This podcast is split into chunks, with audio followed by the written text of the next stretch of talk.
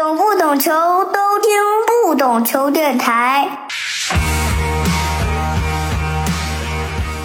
欢迎收听这一期的不懂球，我是大萌。这一期又是足球列国志系列啊，嘉宾依然是我们的老朋友傅亚宇老师。大萌好啊，呃，球迷朋友大家好。聊正事儿之前呢，我先说一个这期的听众福利，我会在评论区挑选听众送出由一层浪啤酒研究所提供的酸甜苦辛二点零系列。酸是一款酸艾尔，是酸葡萄加上了橡木，有非常独特的层次感。甜是文昌龙眼椰子的西打酒，呃，是一款热带感受的苹果酒。苦呢是叫西海岸的风，一听名字就知道这是一个西海岸 IPA 风格的酒。新呢是一款酒花小麦，是用了福建的葡萄柚和台湾的一个姜汁，是一层浪与云南杯屋酿造共同研制的特别款。福利说完了，接下来我们就该聊正事儿了啊。傅亚老师来呢，其实大家都知道，这期肯定会聊西亚足球，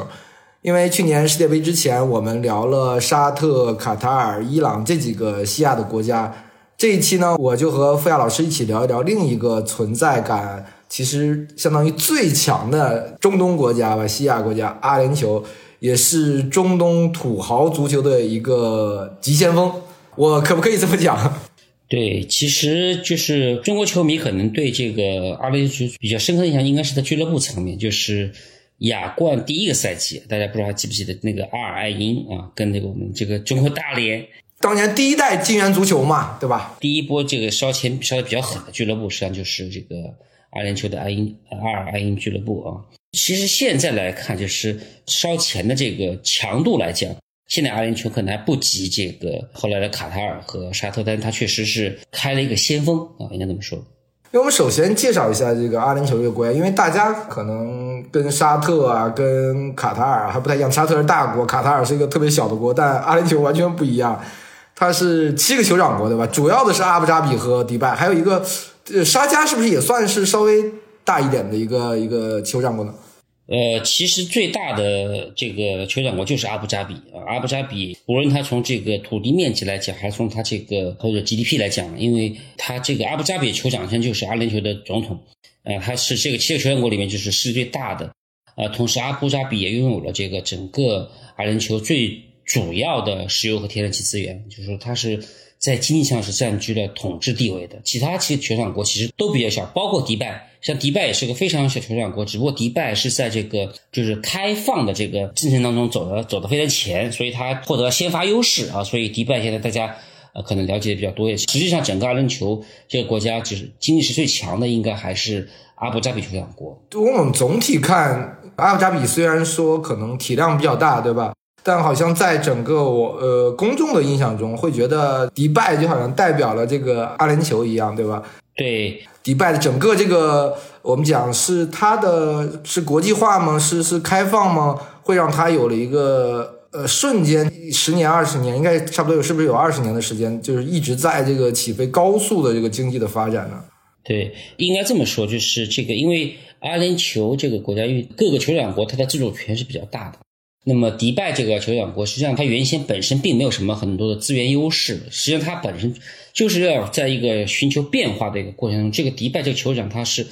在西方留学，然后他对这个整个的思维活跃度是比较高的，所以他也抓住了很好的契机，就是因为当时最早中东呃金融中心实际上是黎巴嫩首都贝鲁特。那么，在黎巴嫩内战之后，这个贝鲁特的这个地位，呃，因为受到战争的影响，它很快衰落。之后，中东就缺少这么一个城市，这么一个跟国际主流社会接轨的么金融中心。这个时候，迪拜非常及时的站出来，啊，他用了非常多的这个，应该说跟其他就我们说传统的阿拉伯国家，呃，可能都不太能理解的一些政策和一些做法。迅速的把这个城市的这个名声和这个金融中心这个地地位确立下来啊，后面它就开始了更大幅度的发展。我们知道，包括这个旅游业也好，金融产业，包括体育产业啊，等等等等，房地产，它都开始慢慢的起飞啊。我觉得，所以还是从呃最早，相当于是一个改革开放的一个窗口。因为你刚刚说了这个，他做的很多举动，可能特别是周边的几个邻居的国家肯定会不太理解，因为他们毕竟是一个逊尼派，就是看起来过去还是一个非常保守的一个。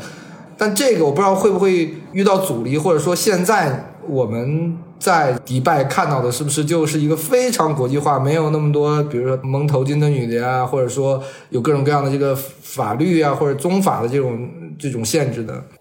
这么说，就是整个迪拜酋长国或者说迪拜这个城市，你现在如果去的话，可能可能看到百分之九十人都是外国人。这跟卡塔尔有点像是吗？呃，卡塔尔后来是学的是迪拜啊。其实，呃，迪拜最早你看他劳务用工就来自印度、巴基斯坦，做小生意的有很多中国人，包括还有很多俄罗斯人。那么主流的金融和商业、商业的这方面是更多的西方人，包括美国人和这个欧洲国家来的。所以它整个是一个非常非常国际化的都市。所以它为了巩固这样的一个这地位，所以迪拜有很多政策，比如说从从这个财政金融上讲，它是一个免税港。它就是这个物价，就是特别是奢侈品的物价是呃要比其他地方便宜很多。同时，它为了能够留住外国人，留住留住西方人，它也做了很多，确实是这个应该说是破天荒的举措。比如说，迪拜有公开的，就是合法的酒吧，啊，这在其他阿拉伯国家任何城市它都是不允许存在。当然，酒吧只能卖啤酒，不能卖烈性酒。当然还守住了最后一点底线，但是它这整个的形式上已经突破了。就是整个的这个城市，它是一种去迪拜，你可以看到它是个西方城市，就是看起来跟上海是不没，或者说跟跟巴黎没太多两样，是吧？对，而且它应该说主流的语言应该是是英语，因为外国人特别多，所以大部分用的英语比较多。所以我是从九九年、两千年开始去迪拜。可以看到迪拜的发展速度，包括就是它，你就看它的速度，就是它的楼房的这个建设速度是非常快。你隔几个月或者隔一年去，这个城市就拥挤了一番啊！所以它这个过去这个二十多年确实发展是非常非常迅速。因为我们刚讲这个后面，其实卡塔尔包括现在的沙特，其实都是在学这个阿联酋，对吧？但我们总体上好像看，你是不是阿联酋啊，有了非常好的一个先发优势。其实他过往在体育啊，包括在其他上花的钱，其实看起来好像应该是肯定没有卡塔尔和沙特后来要花这些钱要多。对，因为我觉得就是当他在迈出第一步之后，被一些其他国家，比如沙特、卡塔尔一些效仿之后，他就开始了新赛道，开启很多新赛道。所以他永远走在前面，就是他也不跟人去，就是在同一赛道里面搞内卷，他在不断的在开辟一些新的方式和思路。所以我觉得这也是就是他这个就是说是以思想开放为引领的这么一种一种格局啊。我觉得可能别人是在跟随，他是在创新啊。我觉得这个这是根根本性的一个问题。因为讲到阿联酋这个国家，其实我想从。因为我之前做了一些资料，包括我自己的了解，我想从两个城市的角度来去入手啊，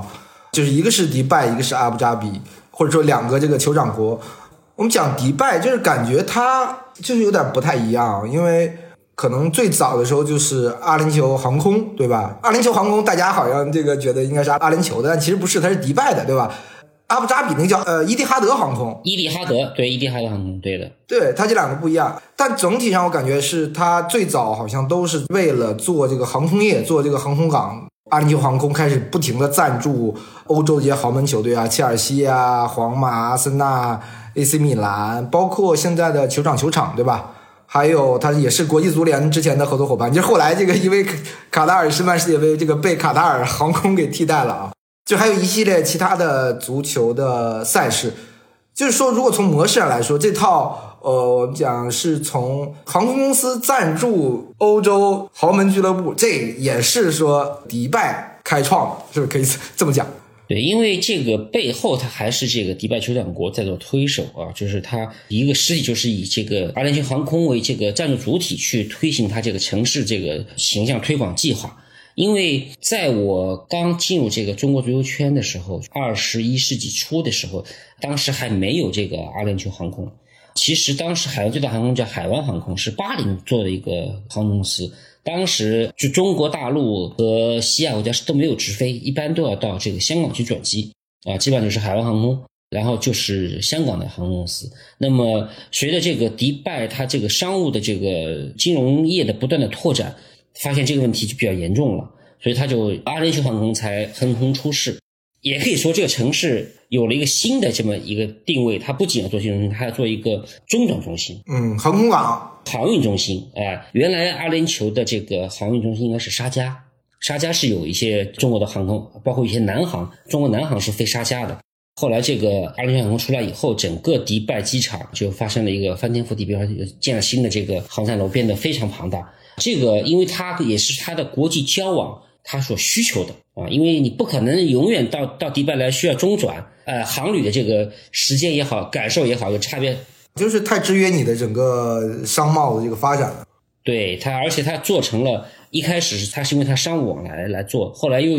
又成了一个很好的这个从东亚到欧洲，包括到非洲的中转港。对对对，然后它就做起来了。后面然后才有了卡塔尔航空、伊蒂哈德航空等等啊，这些慢慢的也是一个跟随跟随战术。那么呃，说到这个阿联酋航空去做赞助，实际上它也是实际上是迪拜这个城市，它为了拓展在主流国际社会的这个影响力和这个名声。来以阿联酋航空啊，这个就是是迪拜一个大家相对来说全世界比较能够口口相传这么一个品牌。其他的一些公司你拿出去，可能大家的印象不是很深刻。但是这个阿联航空，它本来这个已经是世界一个主流的航空公司，哎，以这样的这个一个公司实体去做，我觉得对阿联航空也好，对这个迪拜也好，它都是一个很好的一个载体啊。所以他们选择了有通过这个阿联航空公司去做这个东西，我觉得它是选赛道还是选的很好。哎，我就觉得，哎，这招好像还挺高明的，因为你用一个阿联酋航空，你去赞助，好像比你像像比如沙特买这个纽卡斯尔或者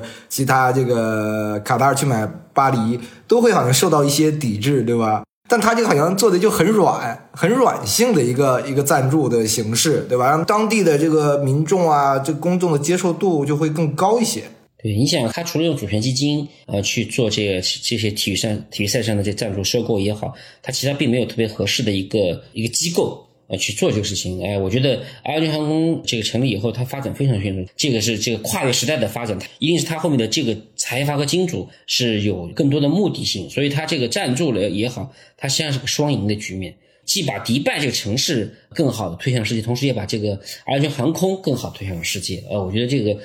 我不知道有没有朋友做过阿联航空，它在最初最近几年我没怎么做，最初的这个它的服务质量，包括它的机型、呃座位的舒适度，我觉得是在我飞西亚的航班里面是首屈一指的。我印象中有一个那个什么世界最佳一个一个航空公司的一个排行吧，他们应该讲五星航空嘛，好像阿联酋航空啊，包括什么伊德哈德航空，还有什么新加坡的这个航空，还有我们的可能之前的海航，都是五星级的航空公司，那就是最高的评级。而且特别好像是在第一名还是第二名，应该应该是在第一、第二这么高的位置。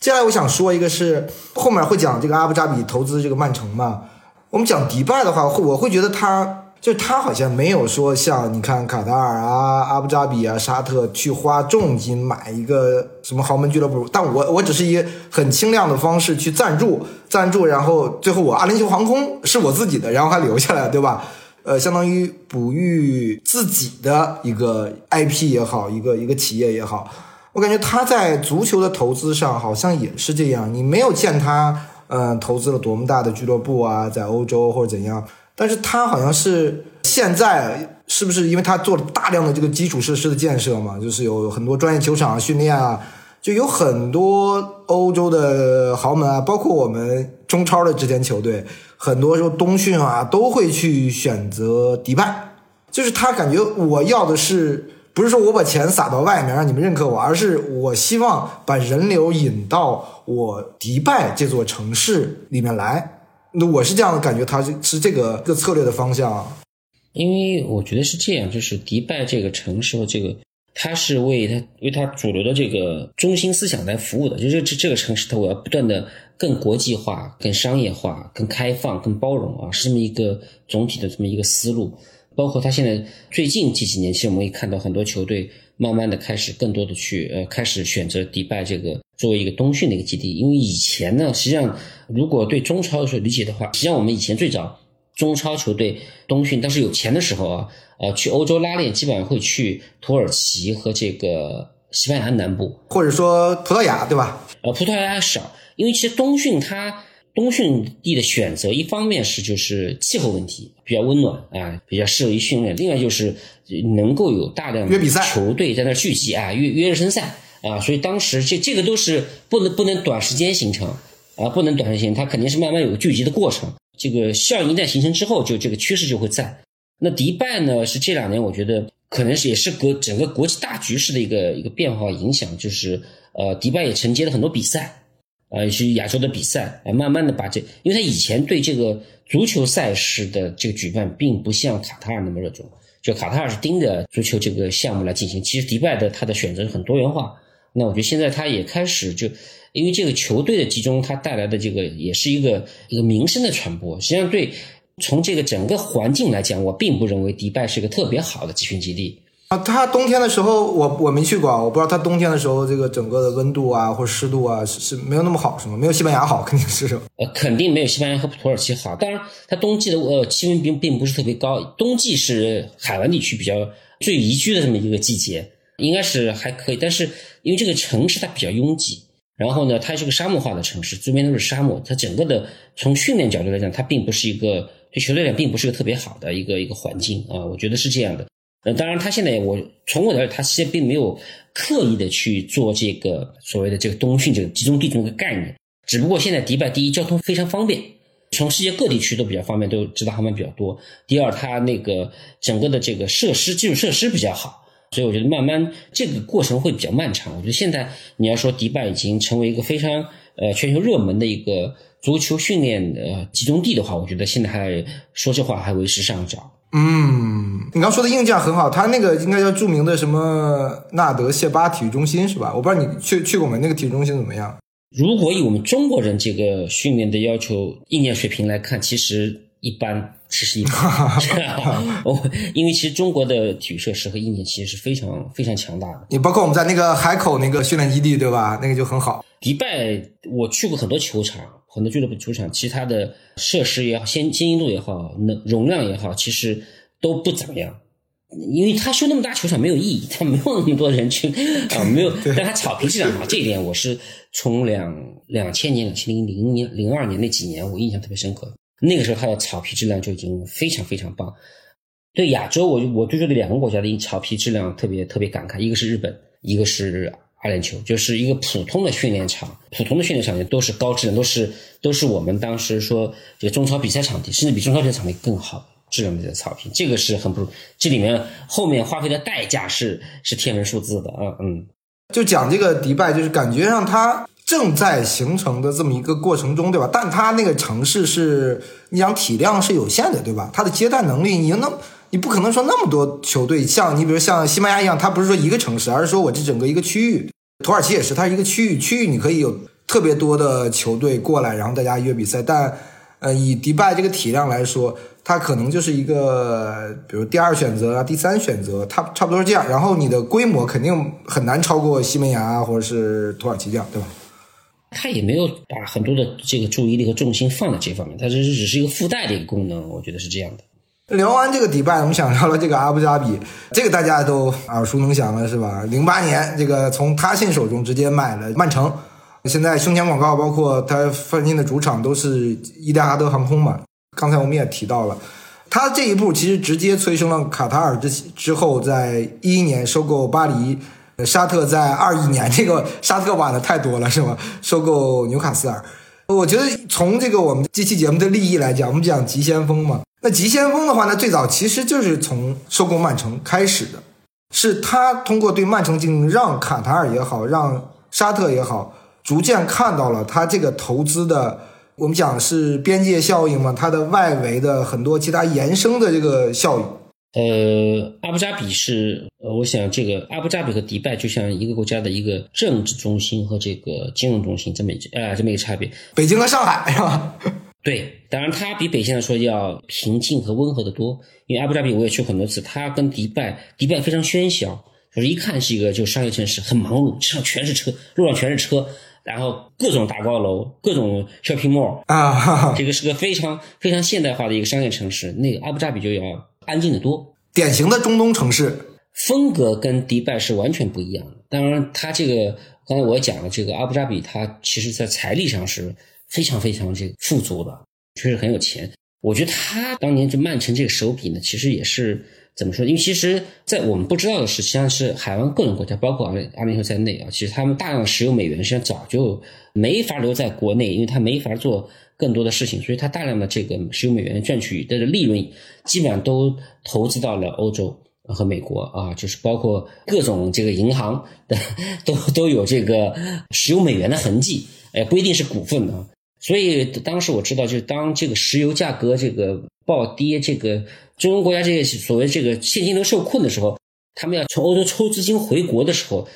不行，这个这个一抽完，那可能会对这个欧洲金融经命脉都造成严重严重打击啊！所以对方都是给你无息贷款，金融稳定，对吧？就是你可以借的钱先还，你千万别把钱本金给我抽回去啊！是这个，实际上他已经 从资金上他已经跟欧洲融入很深了。那么他，我觉得就是阿布扎比，因因为他跟迪拜相比，他这个可以说他这个名声不显，这跟他以前这种风格完全不一样。所以在呃后来他发现这个也有点问题。从国这个整个阿联酋整个国家这个形象来讲，它是要由阿布扎比来带动的啊。所以我觉得这个足球领域它是一个体育，基本上是一个大概率上是跨越国界、跨越政治这么一种一个全全世界人民中共同所关注的这么一个一项运动。所以他从这个着手慢慢的去。潜移默化去让人知道阿布扎比这种，他没有做的很着急，他在这个曼联他也没有很出跳，你没有经常看到说这个这个后面的金主怎么怎么样了，这个股东怎么怎么样，没有，对吧？哎，就跟卡塔尔大巴黎完全不一样，对吧？对，还是不一样，所以我觉得他们还做的很克制，我就我就他们这在足球领域的投资还做的非常克制。因为以我的感觉啊，就是我对于阿布扎比对于曼城的这个整个的这么多年来的管理啊，虽然说。呃，包括现在这个大家说曼城做这个这个财务造假，对吧？但我觉得整体上看他的投资，我觉得是非常成功的，在某一个时间段花了钱，然后去补充自己的球队实力。但你发现他慢慢慢慢的在做一些财政的一些平衡，而且我觉得现在已经做到了非常不错的一个一个地步，就是我出多少人，大概这个有多少钱回来，然后再多投一点，就进入了一个非常正向的一个。一个循环，我觉得这个他好像给这个他的管理团队，就是从从巴萨来的吧，应该是两个具体名字我不是记得那么确切啊，应该是什么毕格里斯坦啊，还是贝基里斯坦啊，还有一个包括瓜迪奥拉，就是他还是很放手让别人来做的，因为这些中东的财团和资金进入这个英超，特别是这个西欧特别成熟这个产业时候，它有一条是，它是必须得遵循当地的游戏规则。这一点他没法突破，而且他也没有任何意愿去突破这个。他不是要去统治英超，不是要去用自己的意识意识去改变英超，他只是要加入英超。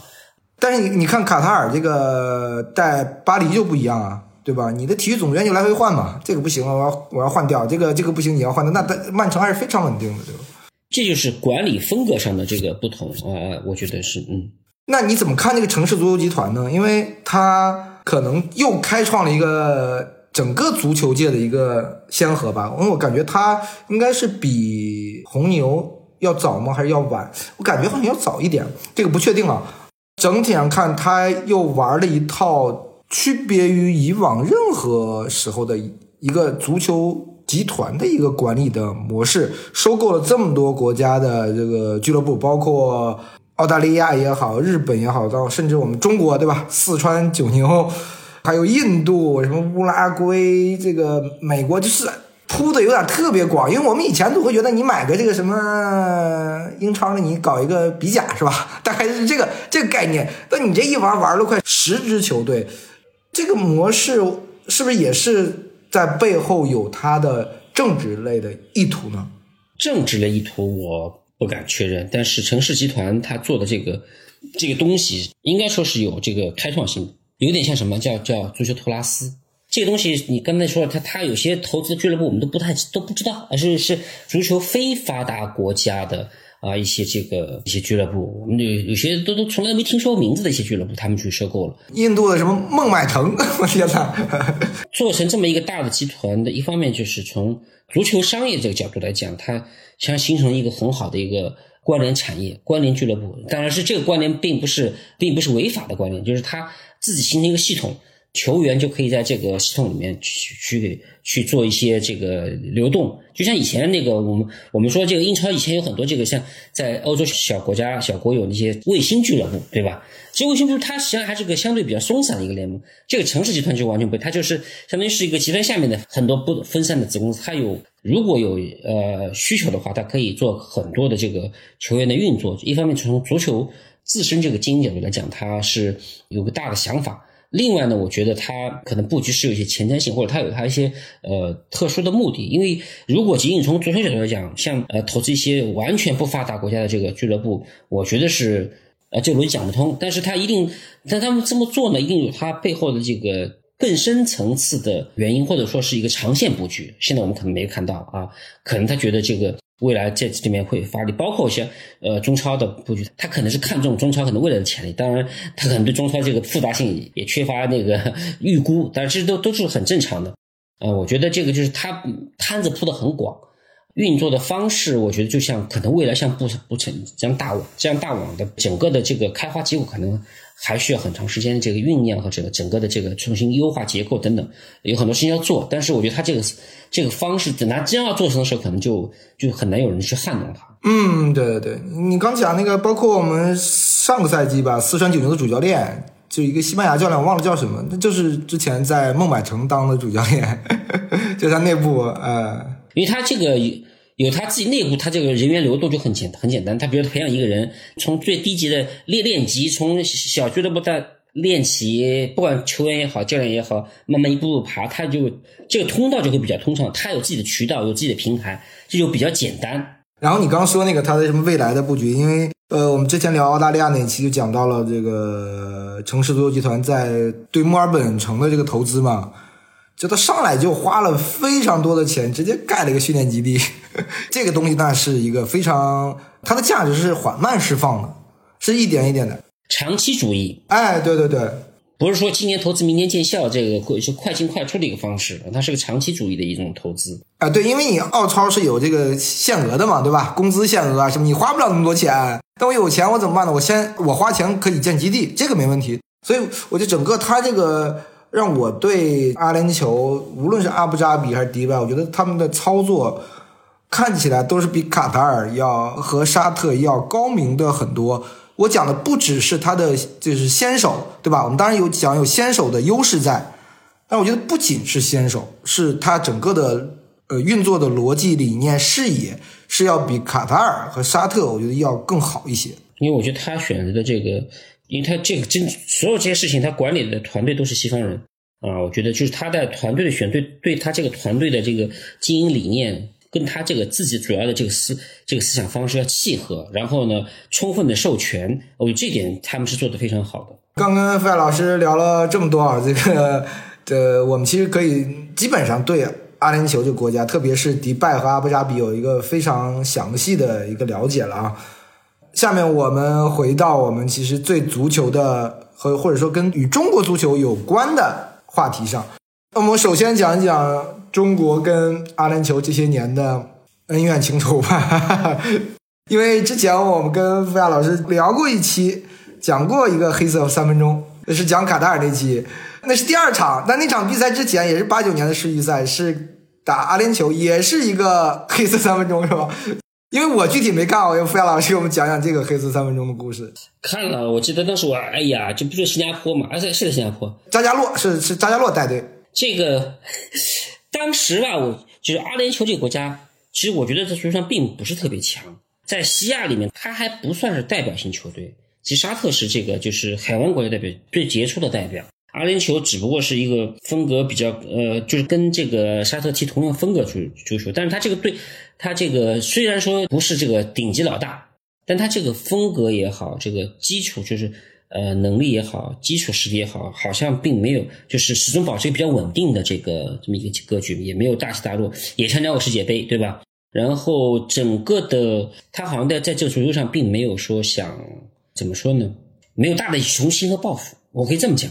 从他的能力、他的才艺来讲，你说要像现在卡塔尔这么做，把这个卡塔尔国家队提到一个更高程度，他是没问题的，是没问题的。但是我觉得他没有没有这么做，他在这个对这个成成绩的这个，他不需要靠足球的这个成绩大幅提升来来达到什么目的。我觉得是这样的，他相对来说还我觉得比较比较冷静和纯粹去做这么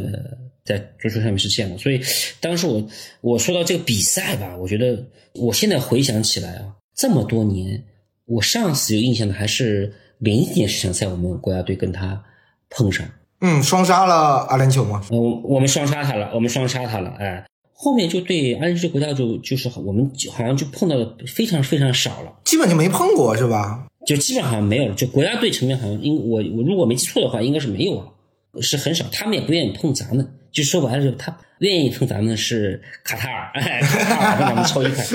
人家愿意碰中国，卡阿联酋对这个没什么兴趣。他这个国家的足球啊，我觉得这么讲就是以爱好为主。我觉得是这样的，就我去，他的足球氛围并不算太浓厚。我觉得跟跟沙特也好，跟其他海洋国家，包括比他穷的国家比也好，他这个这个国家的这个足球氛围，并没有给我留下特别深刻的印象啊，这是实话。呃，我最早去探营阿联酋，实际上就是零一年世锦赛前，呃，去过阿联酋几次，去专门去看他的国家的这种，包括后来，嗯，俱乐部层面，包括像这个冠，我也去好多次，就是很安静。真的，我觉得没有像其他那么国家的职业足球或者半职业足球搞那么喧嚣，他们比较纯粹，我觉得是比较纯粹，就还是就是以更多享受足球乐趣，可能是更多一些。对成绩上，他们不能说人家没追求，但是人家没有说为了足球的成绩去花什么更大更大力气，没有，真的没有。讲那个黑色三分钟啊，黑色三分钟我也太小，我只看了比赛，然后我背后到底发生了什么，我也不知道。说句实话，真的。过程就是我们一比零领先，然后最后时刻换上董礼强，然后董礼强连着两个失误都被 对手抓住打打反击，然后丢球了，是吧？对对对，其实那个机会是很好，就董礼强后来也是这个被球迷骂的精神失常了。其实这个这个问题不在他身上啊，我觉得就是当然他的失误是明，因为但是你以我们现在这个角度视野来讲，他这个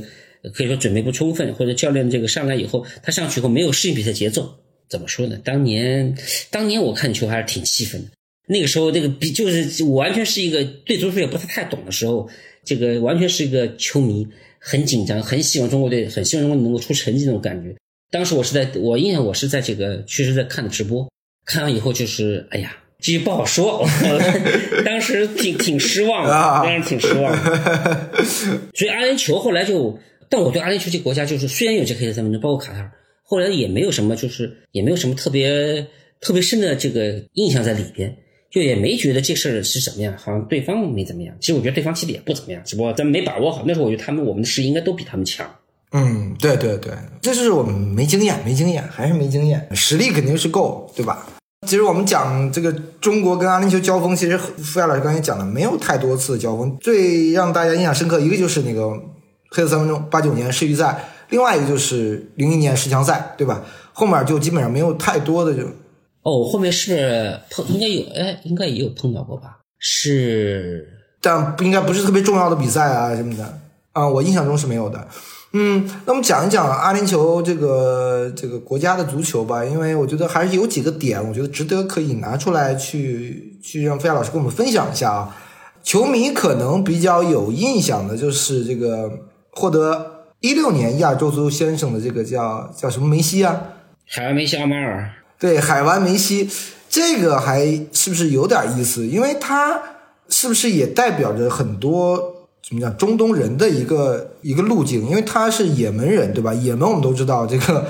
算是一个很很穷的国家了吧，对吧？各种战乱也好，或者是吧，他又出生在沙特，然后一直想在沙特留下来，因为他一开始是在沙特豪门阿尔希拉尔青训，但。啊，好像是因为他们全家想入籍啊，还是怎么着，对吧？没有解决，最后是二 I 一找上来，然后让他去了阿联酋。但好像他去了以后呢，有一度大家看到他都叫海湾梅西了嘛，是吧？就看到非常好的一个潜力，但好像去了以后也没有说完全的踢出来吧，对吧？我不知道费老师对这个奥马尔有什么特别的了解？嗯，怎么说啊？奥马尔这个人他已经能达到，他能达到最高高度了。他的上限是就就摆在那儿了，因为这个像就像什么，就是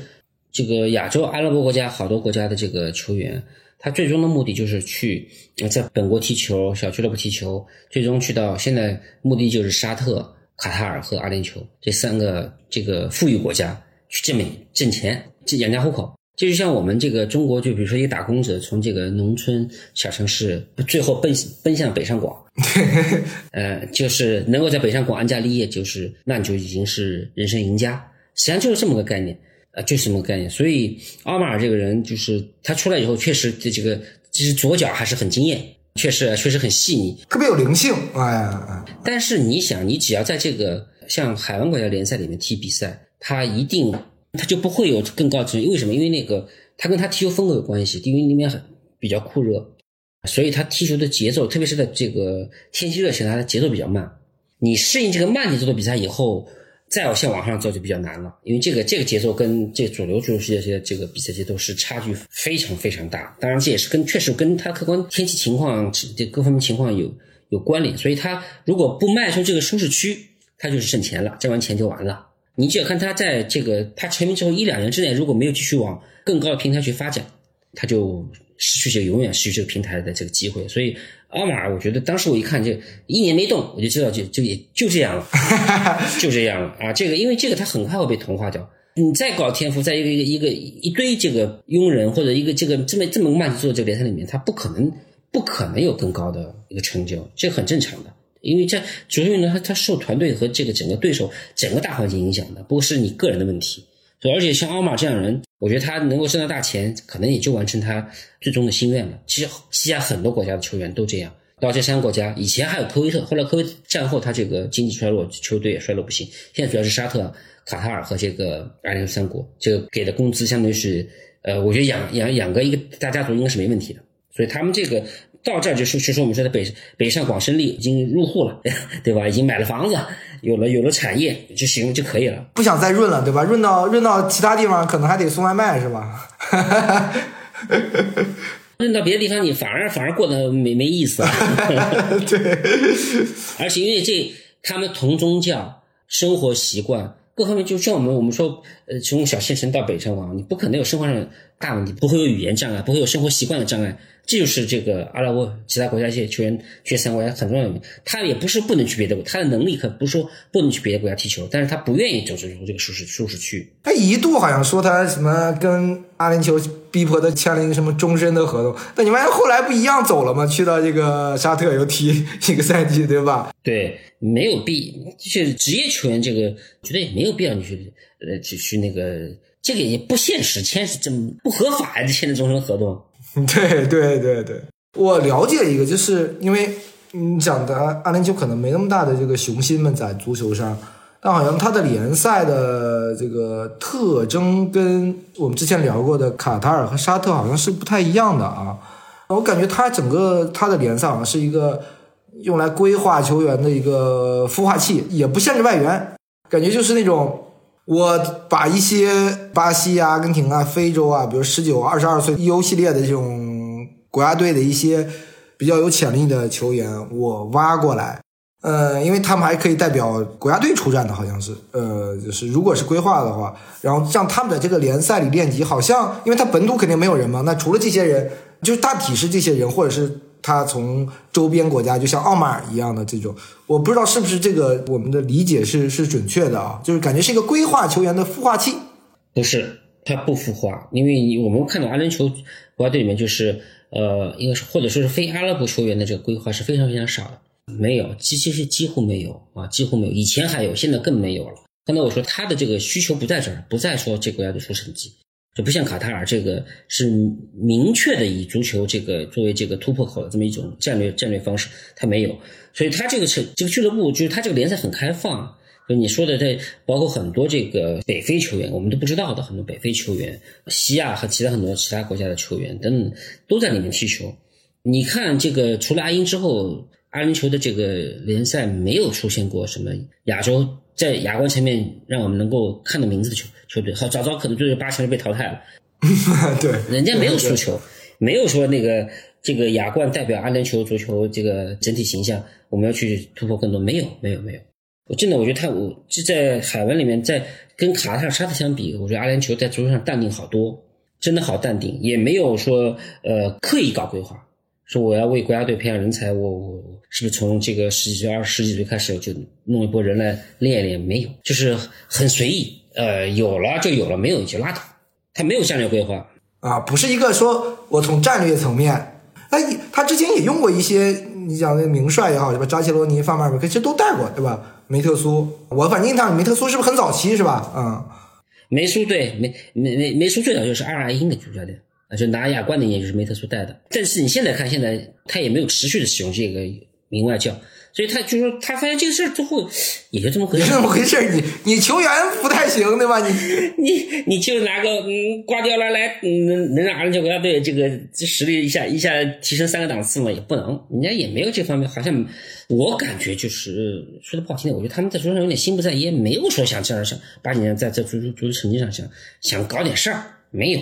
你包括他在这个从他的财力和能力来讲，他在这个足球政治领域，包括足足球组织、亚足联等等，他也完全可以有更高的话语权和这个这个发言权。他人家不追求这些东西，不使劲儿，知道吗？对，无所谓，就去玩一玩就行了，没有更高的诉求。世界杯上摩洛哥这个以一个大黑马的姿态，大家都是在说摩洛哥那个什么青训学院嘛。迪拜也有个什么阿赫利足球学院是吧？他那个青训学院你去过吗？或者你有你有了解？没有，这个是最近几年的事。我我对我我反正跟这个阿斯拜尔相比，好像中东没有跟他可以等量齐观的这个类似的就是青训机构。啊，那他这个还是等于非常早期的、非常小规模的，是吧？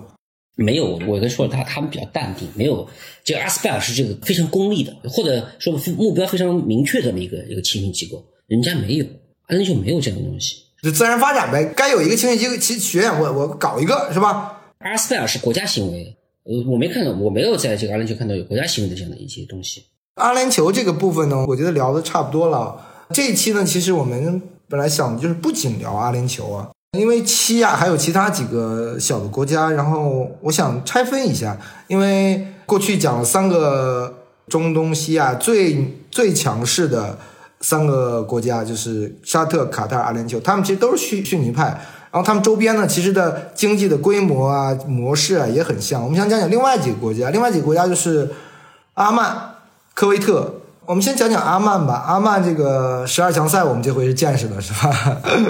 呃，正好有这个以前我们鲁能的主帅伊万，我还在正好在那一年跟队，是我跟队最完整的一个教练，给我们这个打得够呛。包括他们一比零赢了日本，还是很出乎大家的意料吧。呃，我不知道阿曼这个国家，好像他们球员是不是也不怎么在阿曼自己的联赛效力，也是在外面效力啊？或他们就是你感觉这种国家好像存在感不强，然后你去分析的时候好像也找不到分析的点，但你发现你跟他踢比赛的时候，你发现并不好赢啊。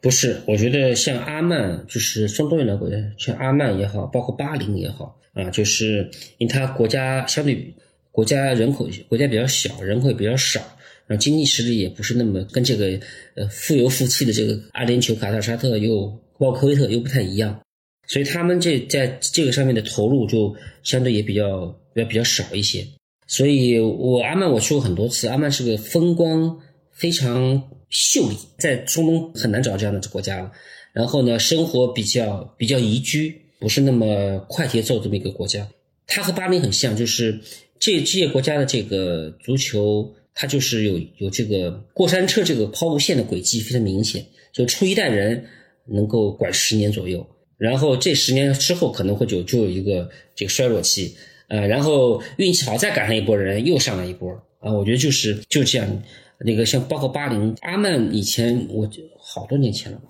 我都忘了，好像在世世少赛世青赛还拿过亚军，就是当然也有超龄的这个嫌疑，那那波人就管了，包括巴黎也是这样，他一波人。可以吃上五六年、十十年左右，然后就会消停的，因为他毕竟他整个的这个人口基数也好、青训基数也好，他都并不是那么的扎实的，所以他出来一波人管一段时间，出来一波人管一段时间。阿曼就是我觉得，就这次的这个现在这个是阿曼的，其实他从实力上讲也没有到比我们零一年碰到他时候更强。我觉得是实对比来讲啊，它还属于这么一个阶段，因为它确实是受它的限制，它不可能不可能会更强。啊，也就是二二三流阿曼的二流半三流这么一个一个状况在亚洲。哎，他的球员呢是主要来自于就是西亚的周边的一些联赛是吧？他的球员基本上在本国多啊。啊，在本国多是吗？本国多，对。我们聊这个阿曼，好像他历史上有一个非常讲传奇球员是吧？阿尔哈布西是一个门将，在踢过之前踢过英超嘛？对，哈布西是我非常熟悉的一个门将，因为这个二十年前。哈布西就是我们在零一年这个世预赛十二强赛碰到这个阿联酋队的时候，哈布西当时是刚刚入选国家队，是一个是替补门将，三号门将还是哈布西。就十九二十岁是吧？差不多啊，非常年轻的时候。当时在国家队带他的主帅，呃，这这个守门员是个英国人，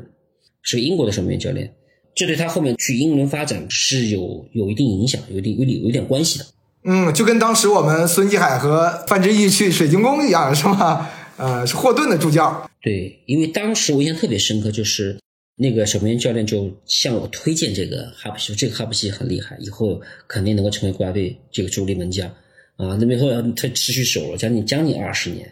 但我说他这个人才的这个涌现，他会有这个波浪式，并不能持续输出。就是哈布西到了一个就是阿曼球员能达到最高顶峰，后面就再再也没有看到类似的球员出现。就是刚才说的，他这个基础还是相对比较薄弱的，他这个出人才的概率很小。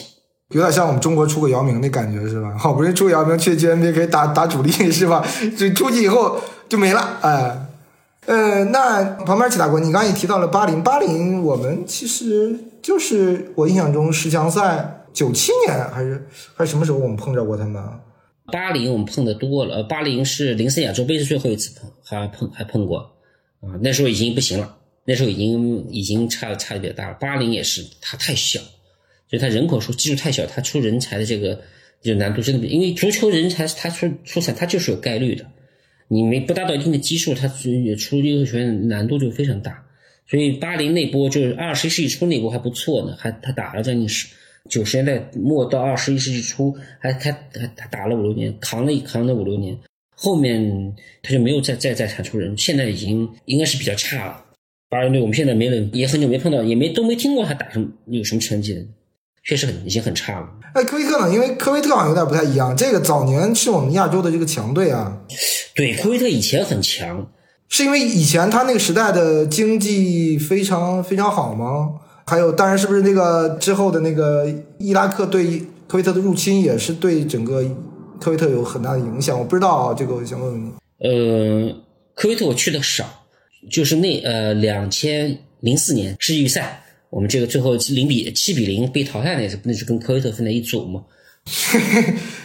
对，幺幺幺七嘛，这个我们之前讲过。主场一比零，客场零比一，然后最后最后一轮被被做掉了。那也是我唯一唯两次去过科威特。科威特好像被这个就是科威特是呃石油资源非常发达的国家，但是它战争以后就感觉这个国家就是这个有点死气沉沉。反正我我当时去就就感觉这科威特城就这么就这么感受，有点死气沉沉的。不知道足球方面还当年零四年那个时候他们还有两个好的，那时候还有好中锋。九七年我们还碰过，九七年我们还客场还赢了人家，双杀嘛，主场赢了嘛。对，这个国家也是很细腻。就以前科威特、沙特，呃，包括这个阿联酋这三个国家在在西亚还是互有胜负嘛。现在科威特说句实话，这这最近这十年我都没有怎么关注过这个国家的足球。就提不起兴趣，好像也没有任何需要我去关注的东西了。我不知道这十年他们发生了什么，好像就没有恢复过元气来了。你因为你看，从成绩上来看，他七六年亚洲杯亚军，八零年亚洲杯的冠军，然后八二年打到了世界杯决赛，然后九七年起码和我们踢十强赛，然后零四年世预赛跟我们碰，然后人家还挤掉我们进去了，就感觉他是一个逐渐一点儿一点儿一点儿在在往下滑，滑向一个深渊的感觉，是对吧？我说实话，这个刚才说的科威特，我都不知道说什么，因为自从这个零四年之后，我后来就很少就科威特没有什么在足球领域好像没就没有存在感是吧？对，没有存在感，没有让我需要值得关注的东西啊，这个就很，我觉得一个国家就是可以说这个国家就是 快被我遗忘了，这就是问题，你知道吗？这可能真是跟国家的那种向上的那种精神力啊，是整体是有有关系的，对吧？你卡塔尔和阿联酋，对吧？人家向上那个精神力，是不是？科威特，你慢慢的，真是可能整个全民这个，我觉得他们可能这个斗志没了，没斗志。就是因为我们之前刚讲了阿曼这个哈布西嘛，然后在国家队出场记录的前十里面，还有什么呃阿曼的穆巴拉克啊，科威特的穆塔瓦，就这些国家，就是就像你。整体上总结的那样，就是我出一个人一直用，是吧？反正也没人能顶得上。你踢到四十，你也是强。因为穆塔瓦，你大家不知道还有没有印象？就零四年世世预赛，我们就是穆塔瓦是主力，那时候穆穆已经已经是这个绝对主力了。后面就我们再也没听到过科威特再出过什么还能让我们记住名字的前锋了，没有了。就是一个国家一个，一个国家一个，是吧？就是出一个，你就你就可劲儿薅。对，不像沙特，这个就你看沙特就不一样，沙特是人才辈出的一个国家，一代一代都有球星。一个是人口基数，一个是你经济实力，对吧？这两个是相辅相成的嘛。那我问你，约旦可以划在这个这这一部分讲吗？不，约旦，我觉得从某种意义上，伊拉克、约旦、叙利亚、黎巴嫩、伊朗，其实可以划在同一个同一个范围内来讲。然后我们说的像呃沙特、卡塔尔、阿联酋、巴林、阿曼，这可以分了一波讲。这是两个足球风格不同的两个集团在西亚。因为我一一一开始在分这个约旦的时候，我也有一点儿这个困惑，因为我对这个西亚讲肯定是没那么了解嘛。因为我在想，整个无论是政治啊还是经济啊，我在想它它跟哪边会会更靠一点儿。就是从风格上来讲，包括伊拉克、约旦、叙利亚、黎巴嫩、伊朗，它都属于这个身体力量更好，对吧？身体能力强、力量力量性的球队。那么刚才我们说的科威特、卡塔尔、沙特、阿曼、巴林、阿联酋等等等，这都属于这个技术型。就我们如果要硬分的话，这个一个是技术流派，一个是身体流派，这这两个是完全不同风格的一个足球。但如果从经济的关联上，约旦是跟这些逊尼派的主要这些国家是比较好的，是吗？还是说都不能划分？约旦没有很好的经济基础，它主要以前它主要是靠这个呃伊拉克的石油管道挣钱。那但这国家没有什么特别好的这个工业基础啊，以前是主要是靠这个就过过过境费，石油过境费，嗯，这是是这么个概念。就跟那个他们他们现在什么土耳其也要收这个费是吧？也是过境费。对，一样。呃，约旦我因为约旦我是去过很多次，约旦去过很多次，那边有很多足球圈，我有很多好朋友，包括媒体媒体的朋友，包括他们那个足协的朋友。呃，那个国家那个他这个足球。蛮狂热的，我我可以这么讲，他他那个约旦足球挺狂热的，但是呢，他的这个就是经济实力有限，能力能量有限，啊，他其实啊，约旦也也曾经达到很高很高的高度，就是快跨入世界杯这个门槛的这么一我，但我觉得他已经是他的天花板了。就一四年世界杯嘛，他跟乌拉圭打了一场附加赛，应该是他们是在亚洲区的附加赛赢了乌兹别克。然后去跟乌拉圭打，最后没打过乌拉圭。这届是以他们的，就是我认为是他们的天花板，天花板。就从他们这个能力来讲，我觉得就国家这个综合能力和足球能力来讲，这已经是天花板。它是一种非常硬朗的、吃身体的足球。嗯，好，因为刚刚我跟范老师我们聊到了约旦和伊拉克、叙利亚，包括黎巴嫩，我们下期节目就会和付亚老师一起去聊聊什叶派的那些国家。那这一期我们主要聊阿联酋的这期节目就到这里，我们下期节目见。